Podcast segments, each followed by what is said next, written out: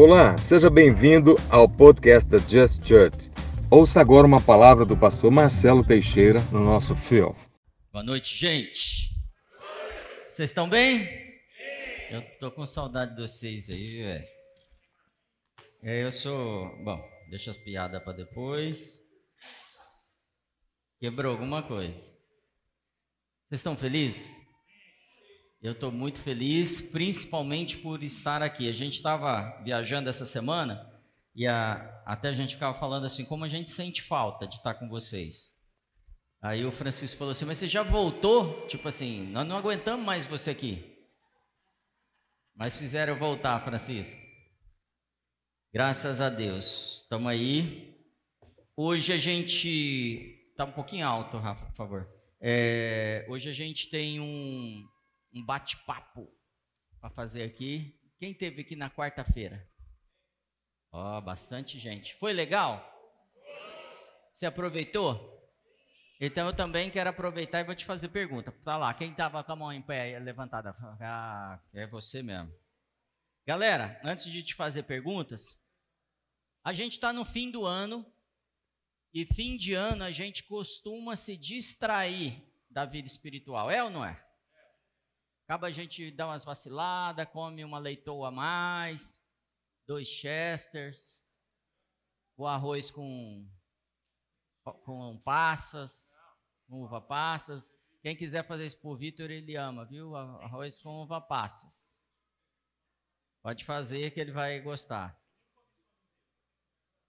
E aí, eu já sentei aqui justamente porque eu dirigi hoje seis horas de. Eu estou cansadão, mas eu quero aproveitar o máximo aqui com você. Então tem um microfone ali com a Gra, tem um microfone ali com o Léo. E a gente vai conversar um pouquinho. Eu tenho duas palavras prontas.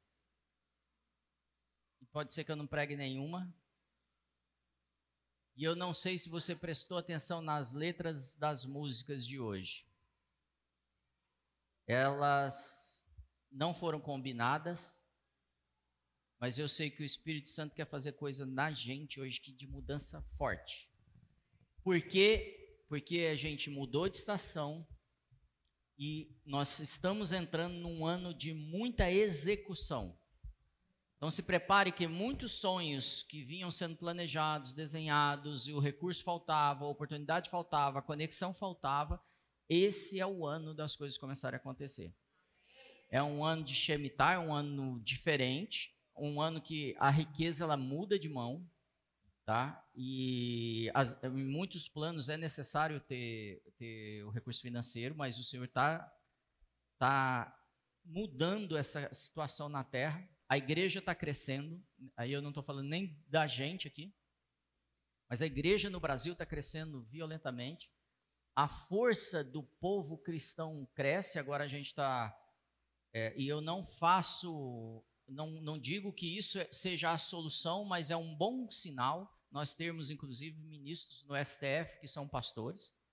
Tá? Isso não, não, não faz com que o problema esteja resolvido, porque são homens como qualquer outra pessoa, são seres humanos, mas fica mais fácil da verdade ser exposta. Porque sempre o julgamento começa pela casa do Senhor. E já começou há muito tempo e hoje está varrendo todas as áreas. A última que a gente está vivendo é a mídia. Os negócios já foram varridos pela, pela exposição da corrupção, é, a educação, a política, e hoje a mídia está sendo exposta. E a igreja já foi também. No, na quarta-feira, a gente recebeu aqui um pastor muito importante para o reino, chama Carl Dietz, é assim que fala? É, Carl Dietz. E aí, ele falou sobre gestão, não foi isso? Então tá. O que é gestão? O que a gente aprendeu sobre gestão? O que a gente poderia hoje compartilhar uns com os outros? E por que, que é importante? Por que, que a gestão é importante para a igreja? Fala aí alguém aí. Eu não estou ouvindo aí. Tem um microfone aí, Léo? Pode pedir aí. A gente vai ouvir umas E é importante que todos ouçam. Fala aí. É, é, Seu nome, senhor? Como sua idade? O senhor é casado ou solteiro? tô solteiro ainda. É, não, a Não, gestão, é importante para a igreja porque Deus ele esconde os seus recursos de maus administradores. Eu não, entendi, você acredita? Deus, escolhe, os seus escolhidos. Não, não. O que, que é? Deus esconde os seus recursos dos maus administradores. Olha isso, isso é forte, hein? A salva de palma ali, moço solteiro ali, gente. Deus esconde os seus recursos dos maus administradores. Faz sentido isso? Deus é mau mesmo, né?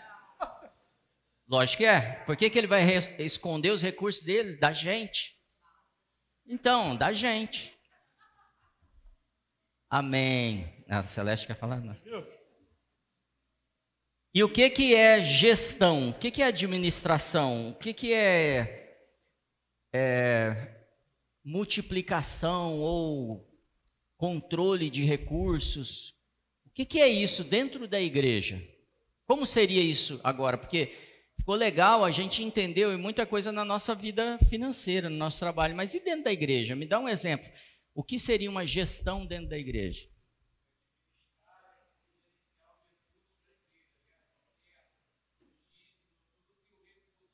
Isso. Fala aí, fala aí, carioca no microfone. Gerenciar né, e administrar os recursos né, financeiros que a igreja recebe. Exemplo, os dízimos, né, as primícias, as ofertas. Então, uma gerência, né, uma administração Isso. desses valores aí depositados no Muito- gasofilácio. Muito bom. Salva de palma ali pro nosso carioca especial. Dizem que ele é o carioca preferido da igreja. Glórias a Deus. Deixa eu só completar aqui, Vitor. Aí o Vitor vai falar com a gente. Olha, pensa o seguinte: administrar os recursos financeiros, será que isso é importante mesmo? Não é, gente. Sabe por quê? A gente pode pegar todo o dinheiro, comprar em cesta básica e dar para as pessoas. Está resolvido. Mas vocês não concordam com nada?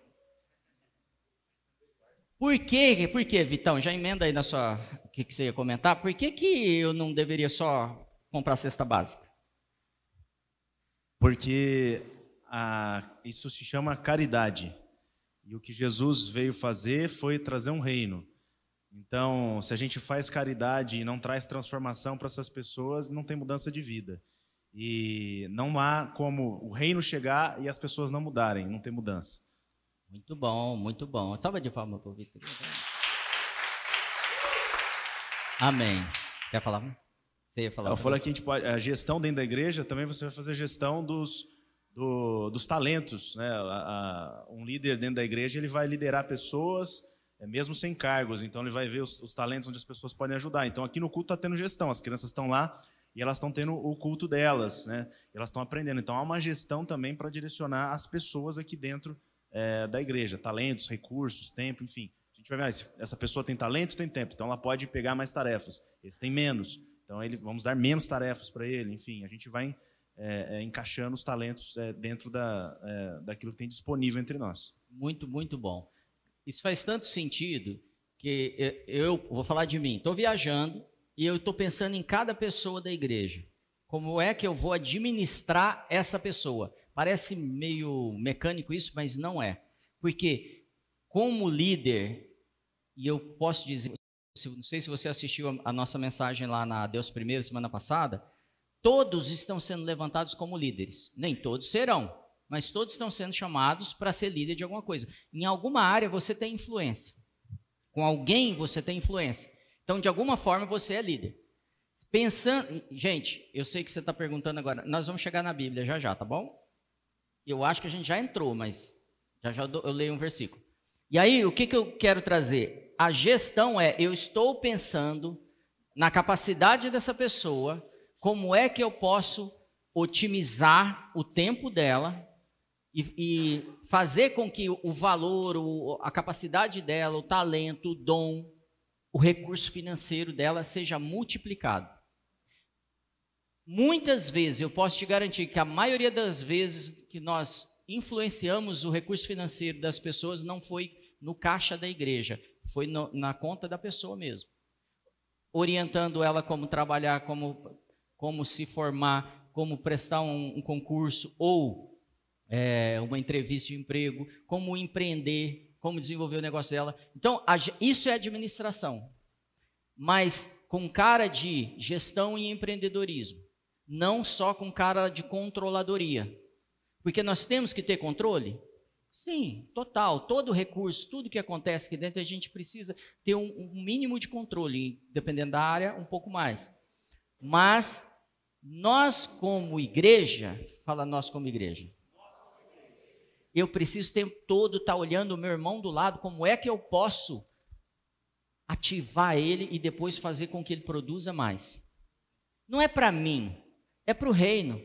Porque quando eu chego aqui e falo assim, ó, eu errei, o poder de compra das pessoas dessa igreja cresceu mais, eu falei 50%, mais de 60% em menos de dois anos. Eu não estou falando que aumentou o salário, estou falando mais que isso. Dizendo que o poder de compra aumentou. E isso é tirar gente que, pessoas, famílias inteiras que estavam recebendo cesta básica e hoje empreenderam e, tem, e estão em outro padrão. E são várias famílias que isso aconteceu. Outros que foram promovidos nos seus empregos. Isso é fazer gestão da igreja. Por isso que na igreja primitiva ninguém tinha falta de coisa alguma. Parece que tinha um sistema de eu ia falar daquele cartão que tem lá em Brasília, mas não é isso. Não é um assistencialismo. E eu não sou contra assistir as famílias mais carentes e ajudá-las. Tem que fazer. Mas a gente tem que tirar a pessoa dessa condição e trazer ele para um nível de dignidade. E aí, na quarta-feira, a gente aprendeu um versículo que está lá em Gênesis, que fala o seguinte: está em Gênesis 2, capítulo 2. Vai falar assim: vai chegar um momento que Deus olha para a terra e fala assim: não vai nascer planta nenhuma na terra. Não foi assim? Não vai nascer planta. E essa é uma super referência para a gente. Não vai ser promovido. Não vai conseguir abrir uma empresa. Não vai abrir igre uma igreja nova. Não vai. Enquanto não tiver ninguém capacitado para fazer isso, eu não estou nesse negócio. Tem um, um jargão evangélico que fala assim que Deus capacita. Como é que é o negócio? Deus, Deus não escolhe os capacitados, os capacitados os escolhidos. Cara, com relação à unção, eu, eu até posso acreditar nisso, posso aceitar algumas coisas assim, mas em relação à capacidade de você ter que estudar e não estudou e achar que vai tirar 10 na prova, não vai não. Você achar que você vai vender mais levantando mais tarde, não indo atrás dos seus clientes, não melhorando a abordagem da sua empresa, o, o, a marca, melhorando as coisas, ou seja, agregando valor, não. Eu vejo Jacó trabalhando, cada hora ele cria uma situação nova para os negócios dele, e ele vai prosperando. E aí você vai falar, ah, mas Jacó era cheio de problema. Cheio de problema, igual a mim e você.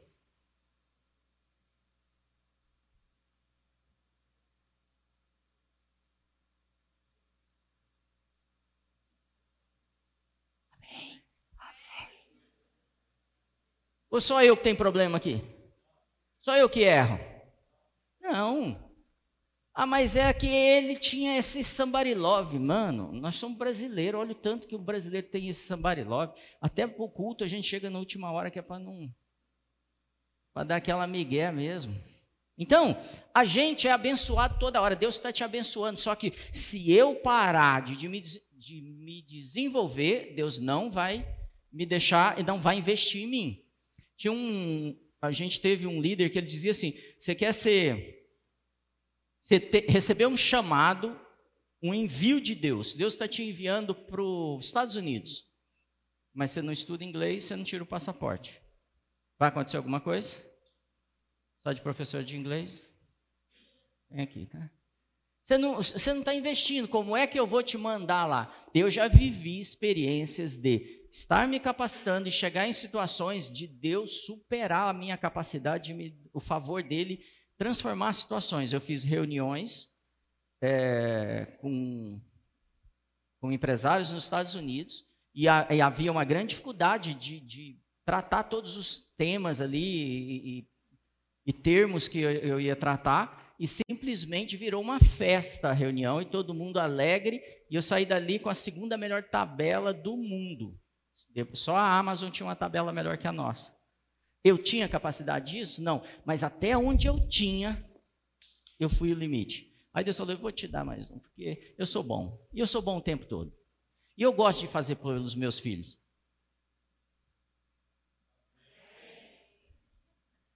Vamos combinar um sinal aí, a gente. Tá ruim, né, Girai? Vou, vou combinar. O Girai vai falar amém, aí todo mundo segue ele, tá bom? Então, o que, que a gente viu né, nessa quarta-feira? Deus quer abençoar a gente, mas nós precisamos administrar melhor as nossas coisas. Tudo. Nós precisamos ter compromisso. E um dos sinais que eu vejo é o compromisso com a igreja. Se eu não tenho um compromisso com a igreja, de verdade eu tenho um compromisso com Deus, qual que é mais fácil ter compromisso? Com a igreja ou com Deus? Com a igreja, muito mais fácil. Com Deus, ele vai te acordar de madrugada, ele não quer saber se você está cansado ou não, ele não quer saber se você comeu ou não comeu, ele não, não tem isso. E a igreja sempre vai falar: ó, vamos, dê um jeito. Você, concorda?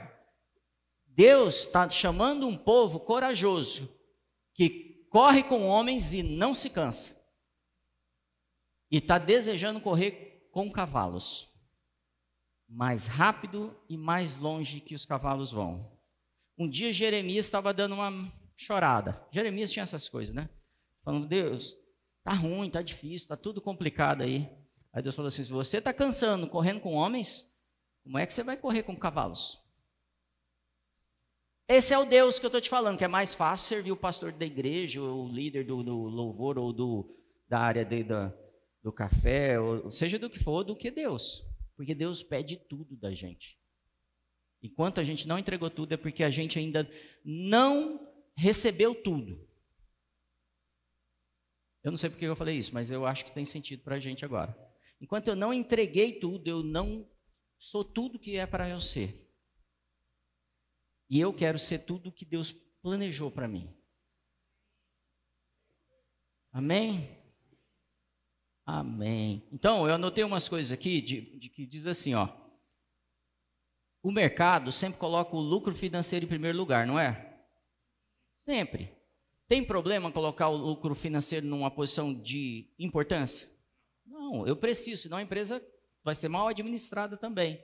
Então eu já tive patrões cristãos, sócios cristãos, é, funcionários cristãos na minha carreira, pares cristãos, tudo era o dinheiro. E o dinheiro estava em primeiro lugar. No reino não funciona assim. No reino, o dinheiro é tão importante, tão importante, tão importante que a pessoa vai se desgastar para fazer aquele dinheiro multiplicar. Mas não é por causa dele, é por causa do que ele recebeu de Deus. Às vezes, eu percebo que a gente não entende que o dinheiro não é nosso. Gente, eu não estou levantando oferta, tá? Você dá uma relaxada. O que eu estou dizendo é, eu eu conto com você no ano que vem mudando essa cidade. Para isso você precisa avançar na cultura, avançar nos relacionamentos e avançar na sua condição financeira. Antes disso, você tem que avançar espiritualmente. Por quê? Por que, que Deus está dando mais ao povo evangélico agora do que deu no passado? Vocês lembram do povo evangélico 20 anos atrás? Tem alguém aqui é desse tempo? O povo era mais simples, tinha menos acesso e não tinha ministro do STF. Lembram disso? Por que mudou? Porque a gente mudou. Porque a Bíblia diz assim: peça-me as nações, eu te dou. Ah, mas eu sou advogado. Peça-me as nações, a nação dos advogados, e eu vou te dar amanhã ser presidente da OAB, se você quiser. Peça-me a nação da mídia, dos tatuadores, dos construtores. peça-me a nação, aquela área que você domina, ou que você não domina ainda, mas que fa você faz parte.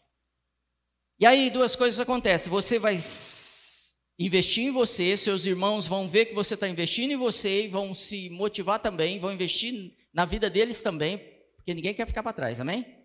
E aí eles melhoram também, quando eles melhoram, eles podem investir em você de novo, e aí Deus vem e abre um rio onde não tem nada, e abre o favor dele.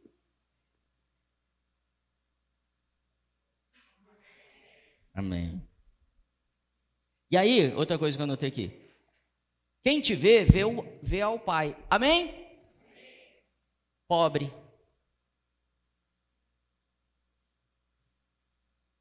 Não, Soninho. Não. Não tem problema ser pobre. Mas você tem que ser próspero o tempo todo. Porém, o nosso pai é pobre ou rico? Vocês têm certeza disso? Ele é humilde, gente. É pobrinho. Então, Aonde eu quero chegar? Eu preciso, na minha mente, quebrar o conceito de que o, o, o, Deus tem os mesmos defeitos que o meu pai, que o meu avô, que o meu patrão, que o meu que, o, o tio que me criou, não sei. Que Deus tem os mesmos defeitos deles. Que Deus tem o mesmo defeito que eu tenho. Não pode. Então, quando eu falo com os meus filhos, eu já falo de Deus totalmente distante de mim, assim, no sentido de capacidade, porque senão eles criam um modelo de paternidade olhando para mim, vai olhar para Deus e falar: Deus é limitado também. E Deus não quer que eu vá bem. Aí volta o microfone de novo. Como aplicar as lições fora, fora das paredes da igreja?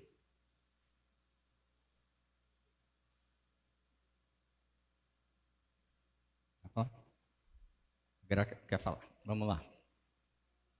Vai preparando sua resposta aí. Como aplicar as lições fora da, das paredes da igreja? Eu acho que a primeira coisa que a gente tem que fazer é olhar para aquilo que a gente já tem, desde as coisas mais simples, né? Por exemplo, não que isso seja simples, mas ele citou a questão da saúde do corpo. E ele até falou: devolve para o teu corpo o tempo que ele merece, né? Então é sempre essa mentalidade de olhar para aquilo que eu tenho, entendendo a responsabilidade que eu tenho diante de tudo que Deus me confiou. Então a minha saúde, a minha casa, o meu trabalho, a minha rotina do dia a dia, né? Quantas vezes a gente já ouviu isso, mas talvez se a gente perguntasse aqui quantas pessoas realmente fazem a gestão da sua rotina, talvez a gente vai ter aí a minoria com a mão levantada. E é uma coisa de base, né? Então, eu acredito que para a gente chegar a ser um bom administrador das coisas do reino, das coisas maiores, a gente precisa primeiro ser um bom administrador das coisas menores, Uau. que é aquilo que a gente tem dentro da nossa casa e da nossa vida como indivíduos. Então, eu começaria fazendo uma autoanálise da minha vida, do que, que eu preciso colocar em ordem, do que, que eu preciso gerir diferente, com valor e responsabilidade. E nem, e nem sempre isso é fácil, né? porque isso envolve muitas vezes crenças, envolve muitas vezes limitações, como você falou. Mas aí é que está. Eu preciso ir atrás daquilo que pode me ajudar ou de quem pode me ajudar a romper isso para poder chegar no final do ano que vem comemorando a gestão da minha vida. Muito bom. Então, Salva de palmas, Vagra. Antes de alguém falar, eu preciso ter a consciência que eu vou definir o resultado de 2022. Não é Deus. Tem gente que prega o seguinte: Deus está no controle de tudo. Aqui a gente prega que Deus não controla nada. Deus construiu tudo e entregou na mão do homem falou assim: frutifica, multiplica, enche a terra.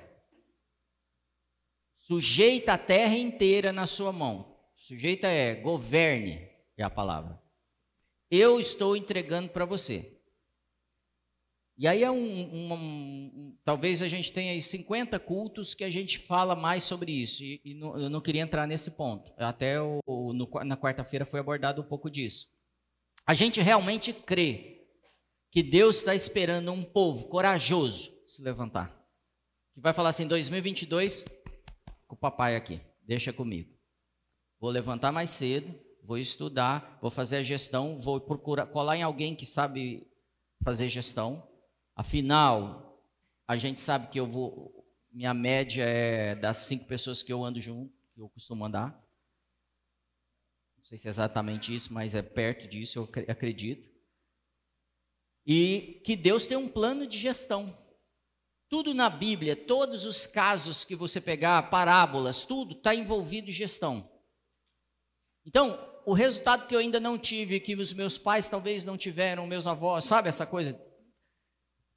Provavelmente o responsável seja eu, do resultado que eu ainda não alcancei. E você que está prestando atenção, e eu sei que tem gente que está prestando muita atenção, está tá falando assim, Deus, eu quero esse negócio aí para mim, eu quero te dizer, está disponível e Deus tem um... Você já viu cisterna de água? Deus tem um poço, uma cisterna, e é para você tirar todo dia, o ano que vem lá, riquezas, recursos ali de dentro. Deus está te dando isso. Eu, tô, eu visualizei isso agora. Depois eu vou falar com você e Deus está te dando, porque você está prestando atenção. Porque, gente, quando a gente honra, a gente acessa. Quando a gente não honra, a gente não acessa. Faz parte de princípios, também está ligado à administração. Então, o judeu, ele dizima, de judeu dizima. Sim, quem não sabe dizima. Por quê? Porque ele sabe que é um princípio e ele sabe que isso faz parte da administração. E aí, então Deus tem um plano, Deus busca administradores para, os recursos dele, que não desperdicem. Então a igreja tem que se preocupar em não desperdiçar o que acontece aqui dentro. E que multiplique. Então vou te dar algumas dicas. Tem um e-book para você ler, dá para pôr para mim? Um e-book do Ítalo Marcili. É, não, para frente aí, pode ir embora. E-book. Mais um para trás. Aí. Mais um para frente. Aí. Esse é um e-book que eu sugiro que você. Está no, no, no, Instagram dele o link para você baixar e ler. É um e-book pequenininho. Se você ler e não te ajudar muito, sinal que você já está num nível principiante aí bom. Vai para a próxima fase, eu te indico mais coisas. Tem um filme também para te indicar, que é o próximo slide. Esse filme está no cinema, não sei se está em Ribeirão. Está no cinema? Isso. Então é um filme que eu quero te sugerir. Assistir. Eu não assisti, mas já li tudo sobre, sobre esse filme e eu sei que vai te ajudar. É a história das tenistas, né? E elas. Eu não vou contar, não, senão vai dar, acabar dando spoiler aqui. É. Mas é muito legal com o Will Smith. Amém? as dicas aí. Então vamos para o teste. Agora põe aquele primeiro slide que você pôs lá, Bianca, por favor. Aqui a gente tem, é desse livro aqui que eu trouxe isso. Ó. Como é que pensa o. Tá lá? Pobreza, classe média e riqueza. Como é que essas pessoas pensam? Pastor, você devia estar falando sobre isso? Devia. Nosso Deus quer que a gente multiplique o que Ele está nos dando. E aí, tem aqui, ó.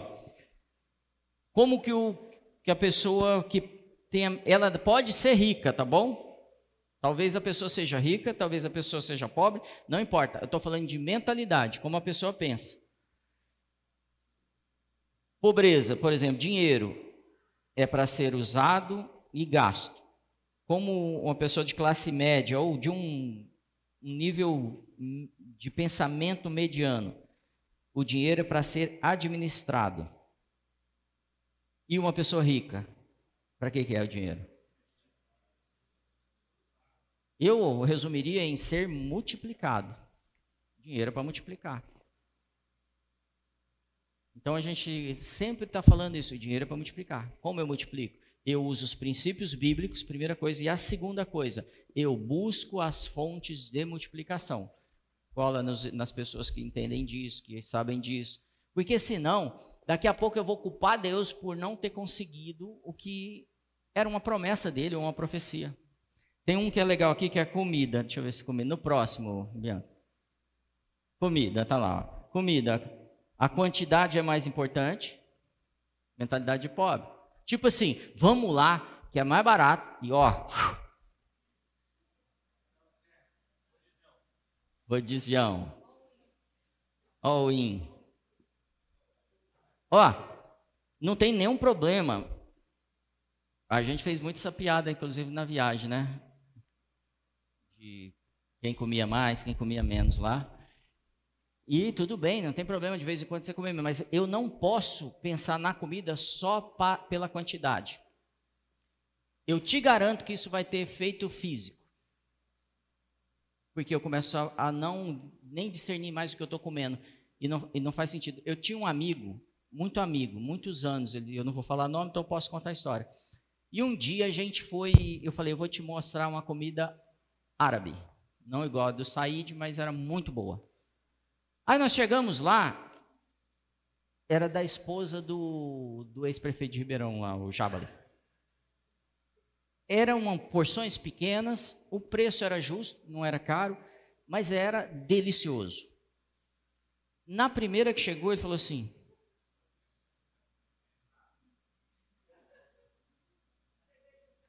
a, a pessoa ficou muito triste. Estou falando sério. E não era, era nove reais. Vou colocar um preço aqui de uma porçãozinha, não ia fazer falta o dinheiro, não ia fazer diferença para ele. Mas era uma decepção comer só aquilo. Gente, essa história tem fundo espiritual. Estou contando para você, para você analisar o que está acontecendo entre a gente, inclusive. E aí veio a segunda, e eu pedi três, mas vinha três, mas ele ficava decepcionado porque era um três, era bastante, mas eram três. Ele queria uma bitela. Um dia, eu queria comprar um terreno saindo para Bonfim, não tinha nada ainda ali em Bonfim, e era o terreno no lugar mais alto, onde até hoje dá para ver tudo, ali nessa região. Eu tinha um carro zero, eu venderia o carro, pegaria um carro usado e ainda compraria o terreno. Pensa se um terreno, um carro simples. Aí eu levei ele lá, era meu melhor amigo, era solteiro, falei, vamos lá, amigão, você me dá uma opinião. Chegamos lá, subimos, lugar montando os condomínios lá na época. Ele levantou, olhou, olhou. Cara, não tem nenhuma padaria aqui perto.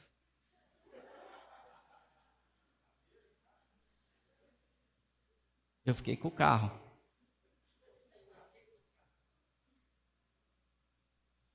Parece que é piada, mas é, afeta a nossa vida. Escolher melhor e discernir onde eu invisto discernir onde eu vou ouvir uma palavra. Eu já tive pessoas perto de mim aqui no dia que falaram assim, pastor, a gente ama vocês, a gente quer estar aqui visitando vocês, mas a gente não quer ser membro. Só, por uma coisa, porque parece que você quer enfiar a goela abaixo que a gente precisa avançar. Eu estou repetindo as palavras. Talvez você esteja sentindo isso. Mas eu estou te falando como um pai, como eu falo para os meus filhos: filho, o meu desejo é que você voe mais alto. Porque a sua capacidade, eu vejo isso, como pai, a gente vê, a gente discerne coisas que você tem. E talvez o sucesso financeiro, o sucesso profissional, o sucesso do seu casamento é, é, esteja susten ou espiritual, você tem um, um, uma unção, uma autoridade espiritual, mas talvez você esteja olhando para isso e achando que é o máximo. Não é, Deus quer muito mais. Sabe assim, é, é Caleb com 85 anos falando assim: Meu, já, já detonei, já recebi a terra prometida, eu sou o cara. Faz o seguinte, me dá mais um monte, eu preciso tomar mais um território. 85 anos. É assim que Deus olha para a gente. É Abraão próspero cada vez mais, cada vez mais, cada vez mais. Por quê? Não é porque ele vai juntar, até foi falado isso pelo Cal, né? você vai achar o seu padrão financeiro, o resto é do reino. Eu não estou falando que é oferta, eu estou falando que é do reino, é para você causar. E Deus vai te falar o que você tem que fazer.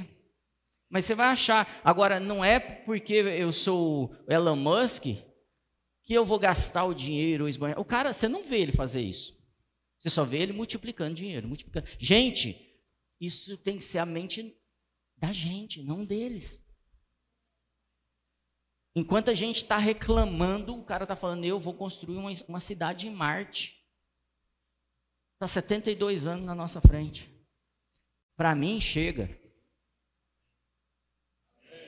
Para mim, chega. Esse ano é ano de mudança na minha vida. É ano de mudança nessa igreja. Só que antes de ser gestor, aí eu quero te ajudar aí na prática. Essa é um pouco a minha área, então é mais fácil de eu discernir algumas coisas em relação à gestão. Acho que a minha vida foi preocupar com gestão, gestão de empresas, gestão da igreja, gestão de crises. Mas tem um ponto, tem passos, melhor dizendo, que me transformam no verdadeiro gestor. Antes de ser gestor, eu preciso ter estudado. Eu preciso ter me dedicado. Isso se chama humilhação para um cara bem-sucedido. Porque talvez você já esteja rico, já está tranquilo, está tudo lindo, você já teve sucesso, ou sei lá, sua música está no top 3 aí da, da Billboard, mas você ainda não administrou bem. E dinheiro não representa boa administração. Não representa. Porque você pode ter acertado uma música caneta azul e ganhar, ganha um monte de dinheiro. É assim que as coisas acontecem. Tem muita gente que tem, mas não sabe administrar. É só você olhar a história dos maioria dos jogadores de futebol, cantores e assim por diante. A gente vai para uma falência. Você quer mudança? Então a primeira coisa, o primeiro passo é essa humilhação, tá? mas eu vou dar outro nome mais fácil para você: honra. O Davi estava me falando, ele até citou um autor, ele falou assim: esse autor defende o seguinte: você só aprende o que você tem interesse. Quanta, não levanta a mão. Quantas vezes você já começou a estudar inglês? Você já ouviu essa história? Por que você não aprendeu? Não tem interesse. Quando você tem interesse em três meses, sim ou não? Você está arrebentando. Quantas vezes você quis aprender um esporte? Ou aprender violão, música? Usada, vou fazer uma, agora vai zoar um pouco. Calculadora científica. Sabe, tem tanta coisa. Cozinhar. Então, quando eu, eu valorizo algo, eu aprendo. Quando eu não valorizo, eu não aprendo. Tem muito caso, inclusive na igreja, das pessoas discutirem teologia, discutirem jeito de Deus, sabe essas coisas tudo, mas ela nunca estudou. Nunca estudou, mas discute tudo. Já viu alguém assim? Só olhar no espelho, né? A gente discute toda hora, a gente não sabe nada. Quanto tempo eu preciso, então, pastor, por exemplo, para ler a Bíblia? Ler a Bíblia inteira, com calma, uma leitura tranquila. Quanto tempo eu preciso? 72 horas. Teve gente assim. 72 horas para você ler a Bíblia. Aí a gente estava conversando sobre isso também. Então, 72 dividido em tantos dias, então, seis meses é uma leitura de 20 e poucos minutos por dia aí. 25 minutos, 27 minutos, se eu não me engano. Todo dia, leituras, eu li a Bíblia. Então, eu posso ler a Bíblia ano que vem duas vezes, lendo meia hora por dia. Só que todo dia.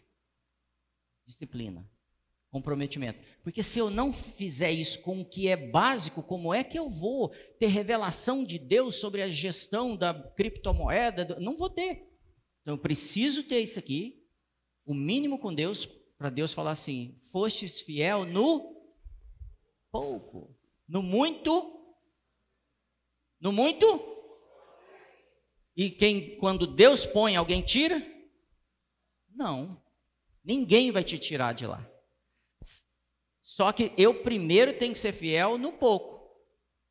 Tenho que ser fiel. Quando eu faço isso, eu estou honrando o que Deus quer comigo. E se sua rotina, sua disciplina, sua agenda não é assim, leitura bíblica, oração, jejum, relacionamento com irmãos, você ainda não honrou a igreja. Como é que Deus vai te dar um monte de missão e de não vai? O Nicolas está aí? O que, que você falou, Nicolas? Que Deus faz o quê? Esconde os seus recursos dos maus administradores. Eu não tenho compromisso com a vida espiritual, não tenho compromisso com a igreja, não tenho. Eu sou freestyle na igreja. E eu acho que Deus vai me. Não vai. É bíblico. Deus deixou, fez com que a terra não gerasse nem planta enquanto não tivesse um administrador.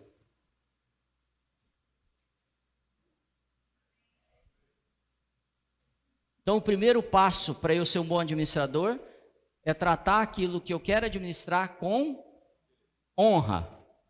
Honra. Honra é valor, tem peso para mim, é importante, faz eu ficar acordado à noite, faz eu estudar fim de semana. Não sei se você já fez pós-graduação, MBA. Quando, quando hoje está um pouco mudado por causa da, da, da questão digital, remota, mas quando é o horário de fazer pós-graduação? Sábado, sexta-noite, sábado o dia inteiro e dependendo do curso até domingo tem aula. Era, foi assim que eu estudei. E aí, eu só vou se eu tiver muito afim. Senão, não vou, porque a semana inteira. O que, que eu vou falar para o professor? Professor, aguenta aí, cara, trabalhei a semana inteira. Ele vai dar atenção para mim? Não, não é importante para você, Marcelo. Procura outra coisa. Leva a vida assim.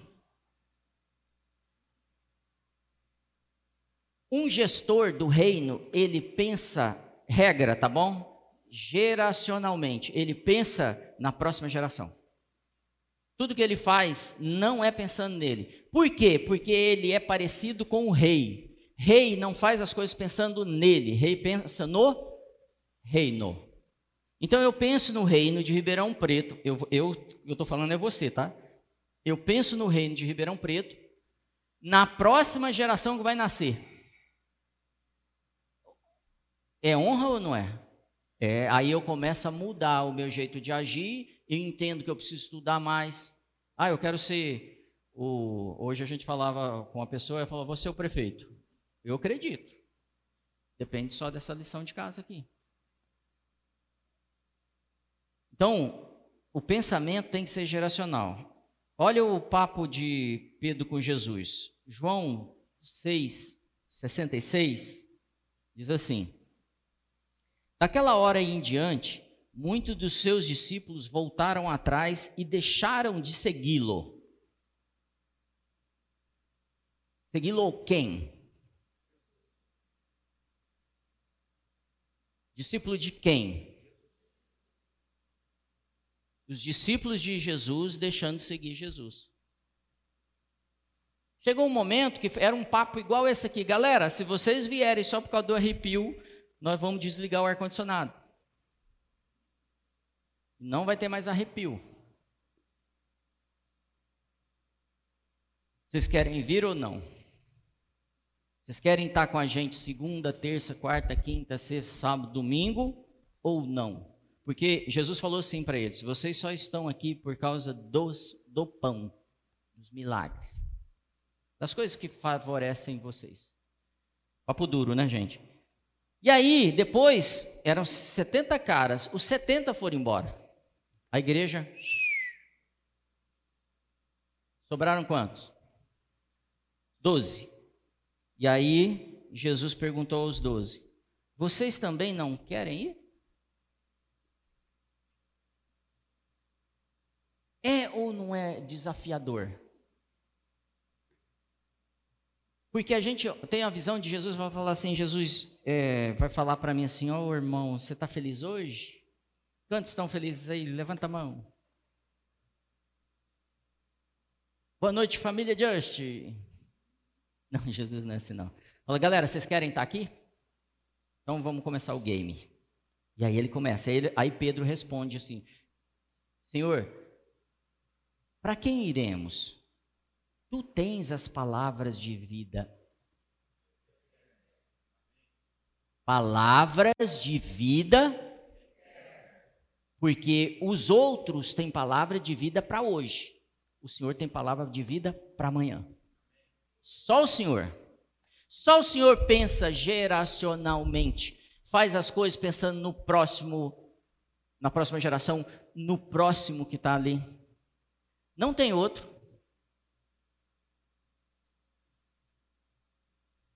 Então eu fico. E você? Deu três, eu estou perdendo para Jesus já. Então a gente está se apegando a coisas eternas aqui. O que a gente vai construir para o ano que vem não é o dinheiro, o carro, a empresa do ano que vem. É o que fica eterno. É a bênção da próxima geração. É nós sermos como é, nós assumirmos a bênção que estava sobre Abraão, que era pai de muitas famílias, muitas gerações, muitas nações. É isso que está sendo buscado nesses dias. Por isso que eu falei para você que está levantando líderes.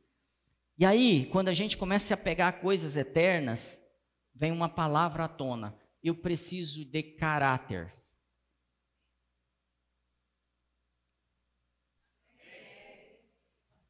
Ajuda aí, mano. Eu preciso de caráter. Eu preciso de caráter. Eu preciso de caráter em toda decisão, porque eu não posso ser um gestor sem caráter. Lembra que eu falei para vocês que eu tive patrões, pares, funcionários, sócios, tudo crente, tive. E também não crente. Todo tipo de gente, todos eles, todos eles não, de todo tipo de gente teve gente criando problema, errando. Porque não adianta eu ser evangélico, não adianta eu estar na igreja somente, eu ir no culto. Eu preciso realmente ter o caráter de Cristo. Por isso que eu preciso me humilhar, honrar, dar valor a essas coisas que Ele está me pedindo. O céu está vendo tudo o que a gente faz. O céu deseja que a gente avance com o reino. Tanto é que Jesus ensinou a gente a orar: traga o teu Venha o teu, seja feita a tua, assim na terra como é no céu. Foi ele que falou, o Cal que falou de escape aqui? Não. Foi, então, é isso. Às vezes a gente aprendeu uma história de escape e a gente fica nessa, ah, amanhã eu, eu dou um jeito, eu dou um. Não, isso é uma mentalidade escapista. Jesus vai levar a gente embora? Não vai, gente. Não vai não. Não está na sua Bíblia isso. Mas depois a gente fala isso outro dia.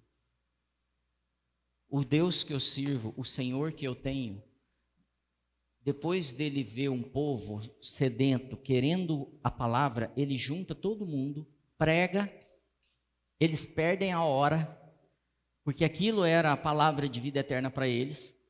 E chega uma hora, ele vira para os doze. Ele não foi ele fazer, ele precisa fazer, estimular os outros fazerem. Tipo, eu não sei se hoje está assim, mas na outra semana que eu, que eu vim, todas as pessoas de mídia tinham de 13 a 18 anos no Just. Todas trabalhando, não sei se o Nicolas tem 18 ou 19, mas por aí. De 13 a 18, todos porque a gente está vendo a próxima geração fazendo alguma coisa, preocupando, entendendo como que funciona, não só a parte técnica, mas eles estão ouvindo a mensagem e a coisa está funcionando. A banda destituíram o Vitor aqui, vocês viram? Já foi, já está indo outro grupo e outro grupo e as coisas acontecendo. E cai o som e deu problema hoje e, e vai, outro resolve, tem um monte de gente ajudando. Então, o que, que Jesus fez? Vocês aí da mídia, resolvam. Vocês precisam resolver, vai estudar, vai fazer um curso, vai melhorar. A banda vai estudar, foi isso que aconteceu. Por isso que a banda melhorou tanto. Vai estudar, vai orar, vai ter connect. Amém, banda?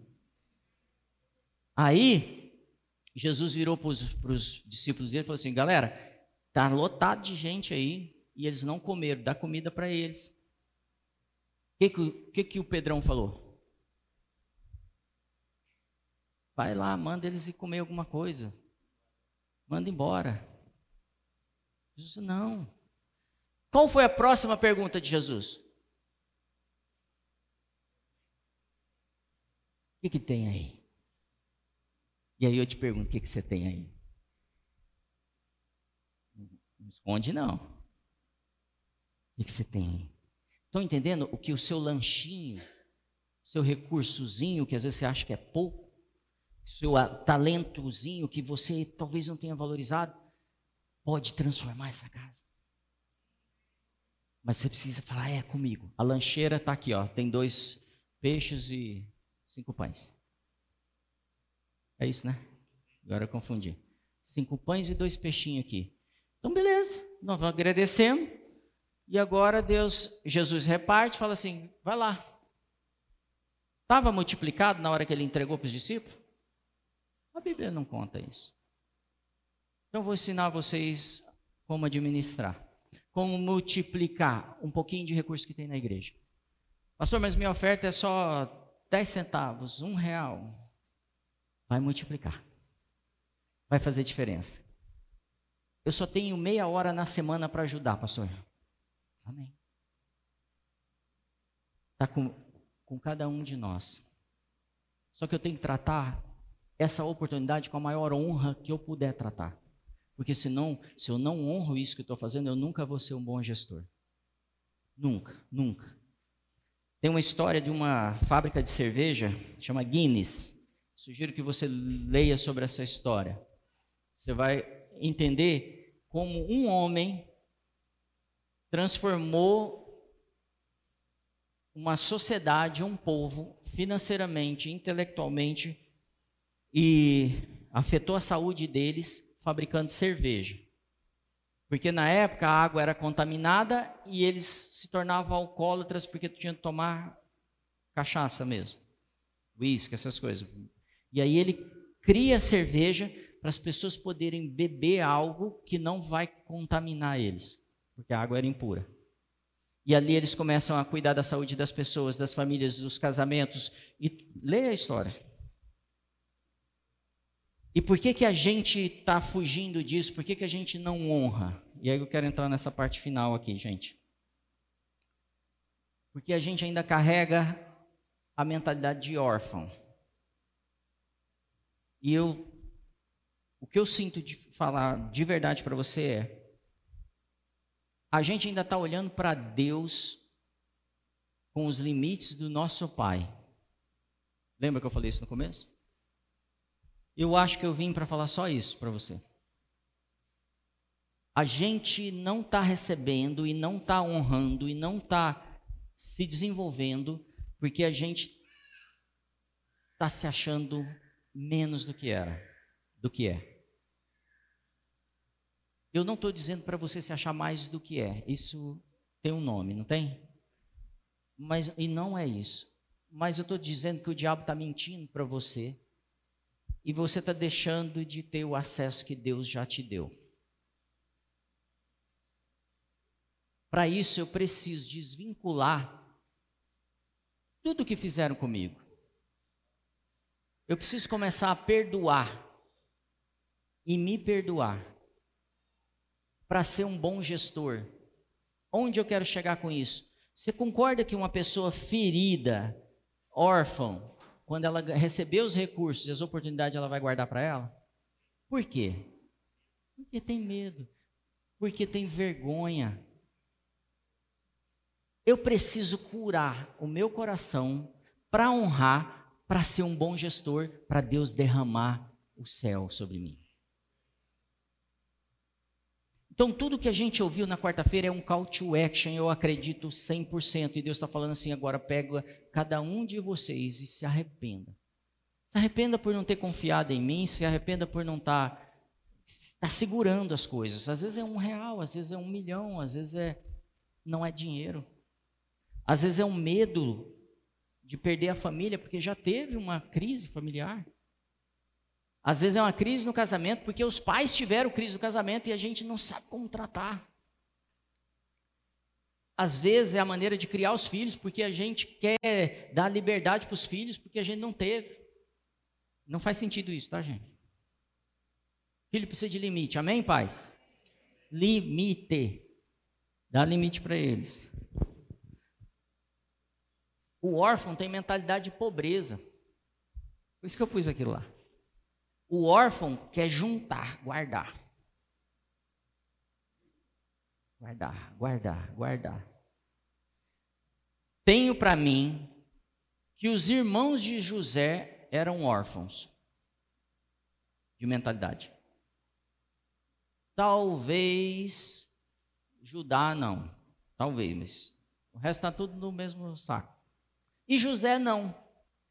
José fala assim: Deus vai me dar uns negócios aí. Deus vai me dar uns, uns. Eu sei que ele é bocudo, ele não devia estar falando, mas ele, tá, ele entendeu e ele creu. Deus tem planos para mim, Deus me quer bem. E ele passa por um problema, e aí ele chega na casa do Potifar, e quem que é o melhor gerente? Ele.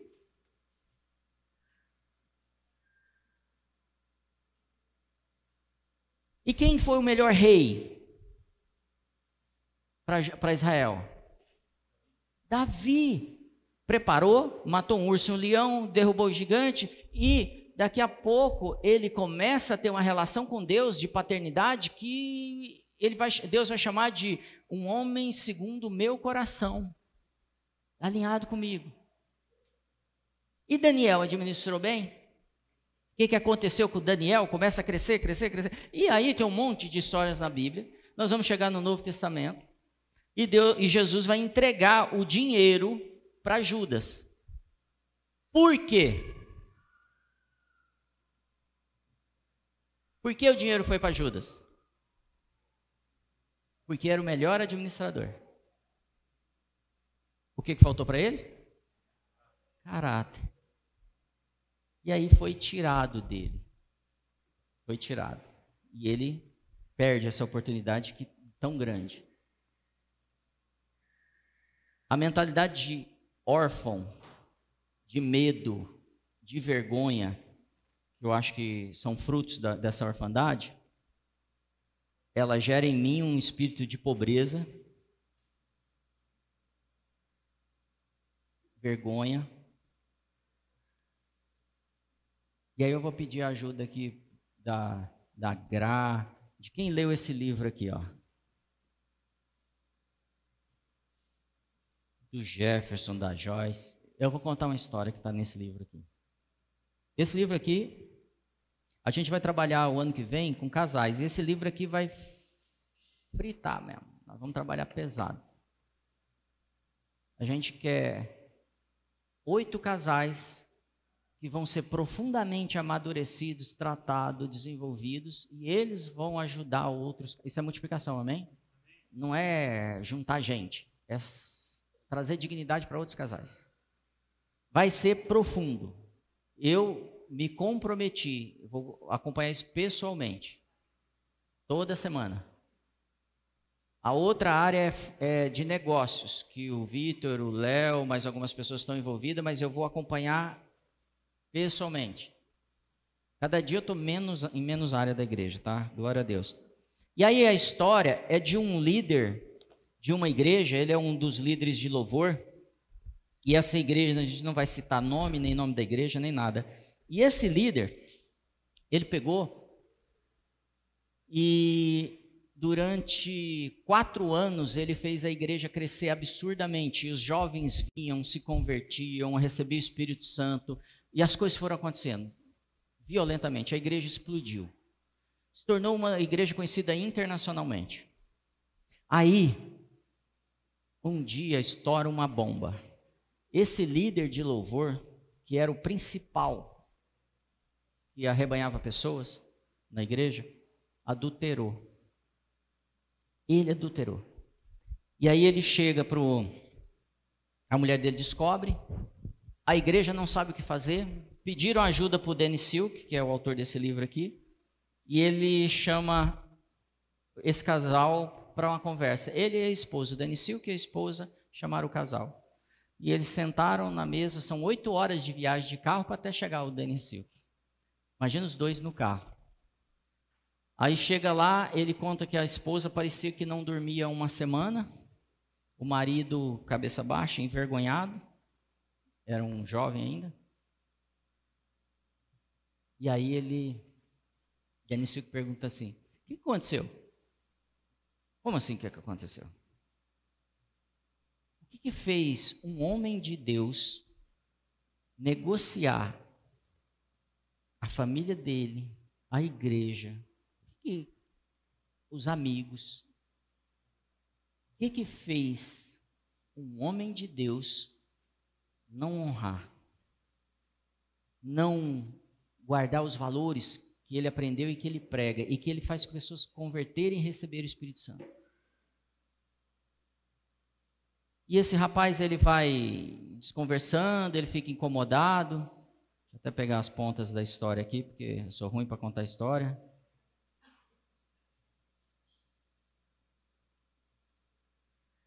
E o Denis Silco pergunta assim: O que provocou você fazer isso? Ele falou: Não sei.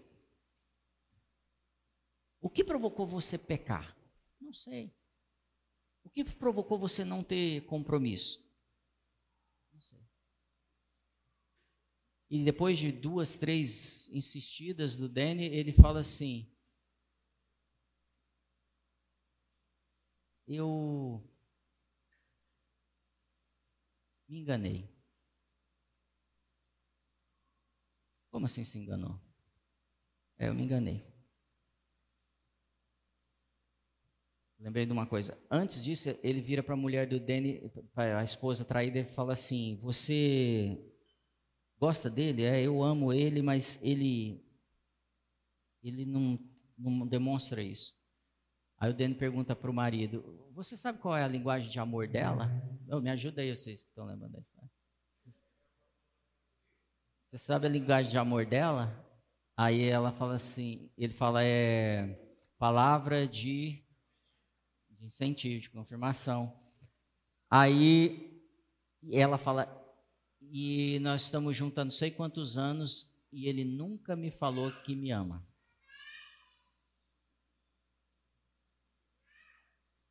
Aí ele fala assim: Eu fui enganado. Enganado por quê? O meu pai nunca me falou que me ama. Eu nunca tive isso do meu pai. E eu nunca quis ser desse jeito, mas eu sou exatamente como meu pai.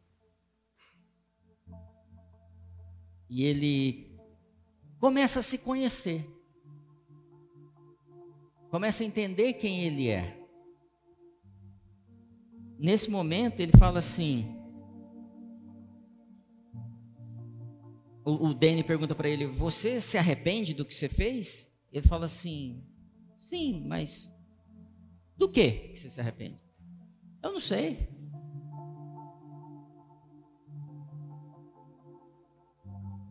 E quando ele entende o que aconteceu com ele em relação ao pai dele, ele cai na real e fala assim: Fala para a esposa dele: Eu te amo profundamente, me arrependo profundamente do que eu fiz antes dele dizer isso, ele está pensando assim: de verdade eu não sei nem o que é arrepender. Enquanto ele não entende o que causou nele essa mentalidade, que é de pobreza, que não é do reino, que não é geracional, que gera o adultério, que gera a mentira, a comparação, a insegurança, a vergonha, o medo. E ele se arrepende. E eu tenho uma palavra para te falar agora aqui. Hoje é o dia de você se arrepender também. Não resista.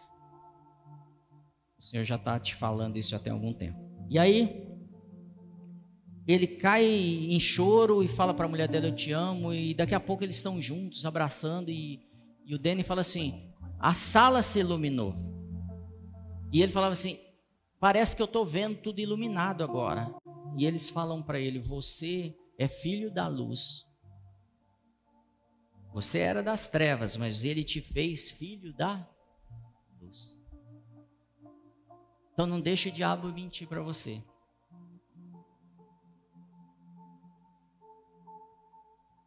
E ela perdoa ele. Mas antes de ir embora, ele faz uma pergunta para o Danny. Isso talvez do que eu vou falar agora para você seja ao contrário de tudo que você imagina. O Danny, eu realmente me arrependi, eu me comprometo com os meus filhos de amá-los como eu nunca amei, eu me comprometo a amar minha esposa e honrar e ser fiel a ela o resto da minha vida se ela me aceitar. Mas e a igreja? O que, que eles vão fazer comigo? Eu não sei ainda, mas nós vamos ver. E alguns dias depois, o Denis Silk recebe um telefonema do pastor da igreja. Ó, Denis, nós estamos aqui no conselho dos pastores. Eu quero que você sente nessa cadeira agora. Do conselho dos pastores. E a gente precisa tomar uma decisão. E a gente sabe que você avançou com muita coisa com, com essa família. E a gente vai tomar uma decisão agora. Aí o Dan falou: o que, que vocês já pensaram? Ah, a gente entendeu que ele está indo bem e tal, tal, mas a gente vai dar um tempo para eles cuidarem da família, se afastarem, cuidarem um do, um do outro, cuidar dos filhos, alinhar o que precisa ser alinhado. Nós vamos dar, investir neles, cuidar deles, dar atenção para eles. Tá bom, eu também concordo com isso, se acertaram. Aí, aí o o pastor lá, o pastor sênior dessa igreja, fala assim: Mas tem uma coisa que a gente está pensando, quando terminar esse tempo, a gente quer que ele venha no púlpito e declare para a igreja tudo que ele errou, tudo que ele fez de errado.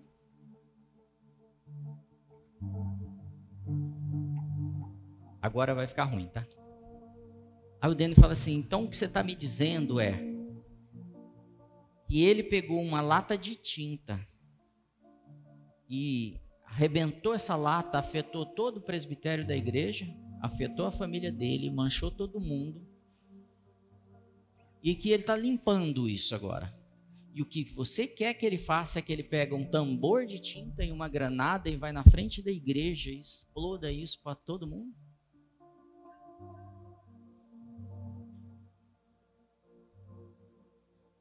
Não é assim que a gente é? Aí o Danny fala: Não, você tem um cara que é mau caráter, que é falso, enganador, e que mesmo assim a igreja está crescendo, as pessoas estão recebendo unção, sendo salvas, receberam um monte de coisa, e você aceitou isso por quatro anos. Quando esse cara muda e decide cuidar da família, cuidar dos filhos, ser fiel, você vai destruir ele?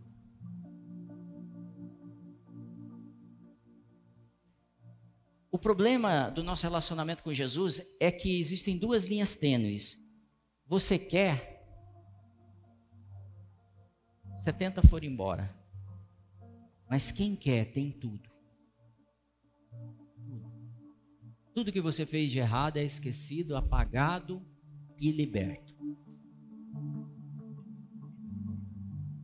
E aquele pastor entendeu isso afastou o casal para cuidar do casal e lá na frente eles vão criar um outro projeto para esse casal para não destruí-los. Por quê? Porque quando nos arrependemos, não há mais acusação. Talvez eu tenha sido o pior gestor todos que o Senhor levantou. Mas eu me arrependo de cada erro que cometi. E eu sei que hoje Ele me recebe se eu me arrependo completamente transformado. E Ele me dá outra chance.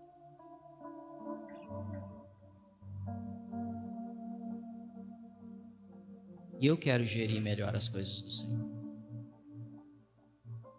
Eu sei que eu perdi oportunidades, eu não honrei quando deveria ter honrado, eu não fui mais aplicado, generoso, gentil. Eu não usei toda a minha força. Eu não busquei a Deus com todo o meu entendimento, com toda a minha força, com todo o meu conhecimento, com todo, tudo que a Bíblia diz que eu deveria buscar. Eu sei disso.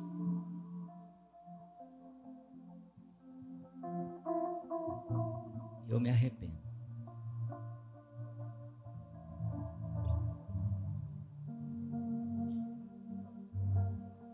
Quando aquele rapaz se arrependeu, ele fala: a, a, sala se encheu de luz, eu estou enxergando as coisas de outra forma. E o casamento dele foi restaurado. E o ministério dele se tornou outro e foi restaurado.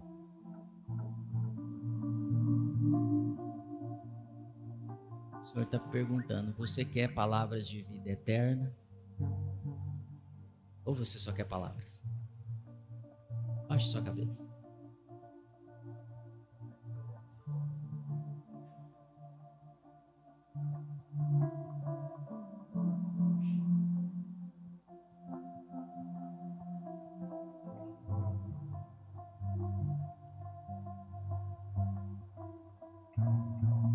Pai, nós nos arrependemos nessa noite.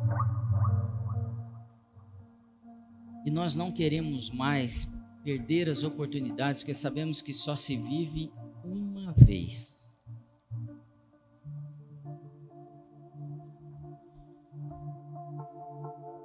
Nós nos rendemos a nós.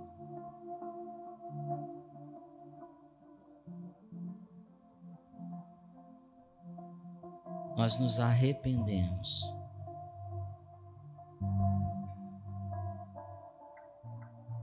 Toda culpa, toda vergonha, toda acusação seja destruída do nosso meio hoje. Que os dons se manifestem, que os talentos se multipliquem, que os recursos multipliquem cem por um. Porque esse é um lugar de liberdade, Pai. Na tua palavra, na palavra de vida eterna, somos livres. A verdade de quem somos, de, criados por ti, para qual propósito, quando isso é revelado, nós sabemos, Senhor, que ali somos libertos. Libertos para poder fazer a tua vontade, multiplicar o teu reino manifestar a tua imagem, Jesus. Somos libertos e declaramos que a nossa fé é ativada nessa noite, Senhor. Que o Senhor tem dito que faríamos os mesmos sinais e até muito mais do que tu fizeste. Recebe a nossa honra nessa noite, Senhor. Nós confiamos em Ti. Eu não confiei em homens, não confiei em mulheres, eu não confiei em líderes, não confiei em chefes, professores, porque eu fui enganado, Senhor. Mas hoje eu reconheço que o Senhor fala comigo e cuida de mim. E eu quero dizer, Senhor, que eu me arrependo e declaro honra a cada pessoa que o Senhor usou na minha vida. A minha esposa, os meus filhos, os meus pais, meu marido, meu irmão, minha irmã, meu pastor, meu discipulador. Eu quero ser treinado, Senhor. Eu quero atender esse chamado. Ser reconhecido como um multiplicador do teu reino. Vem com a tua glória agora, Senhor. Quebranta o nosso coração. Para que possamos entrar nessa nova estação. Fazendo aquilo que tu desejas, que o Senhor quer, que o Senhor tem planejado há muito tempo. Nós não desperdiçaremos esse ano. Venha o teu reino agora, Senhor, tocando os corações aqui. Eu quebro agora o espírito de acusação que tem te feito se sentir incapaz, ser chamado de filho, de ouvir eu te amo, ser abraçado, amparado por causa dos teus erros ou dos erros dos teus pais. Quebro agora esse ciclo declaro: o nosso Deus é Deus de amor. E Ele te abraça. E Ele está dizendo só: vem, filho, vem, vem. Como o filho pródigo vindo e o pai te esperando de braços abertos. Colocando uma sandália nos teus pés, um anel no teu dedo, uma capa nas tuas costas. Restabelecendo o teu destino como um filho que cuida bem das coisas do pai, que administra bem as coisas, os recursos do pai, porque é filho, porque é herdeiro, porque tudo aquilo que o pai tem é seu. Tudo aquilo que o pai construiu, criou é seu. E as frustrações que aconteceram ficarão para trás. E ele coloca agora um novo destino, um novo tempo Senhor, nós nos rendemos a essa palavra. Nós nos rendemos, nós nos arrependemos. Que o teu reino venha. Que o teu reino nos tome. Fique de pé, levante suas mãos. Muito obrigado por acompanhar. Continue ouvindo e sendo edificado aqui no nosso podcast ou através do nosso YouTube. Lembre-se de compartilhar com seus amigos e sua família. Deus o abençoe.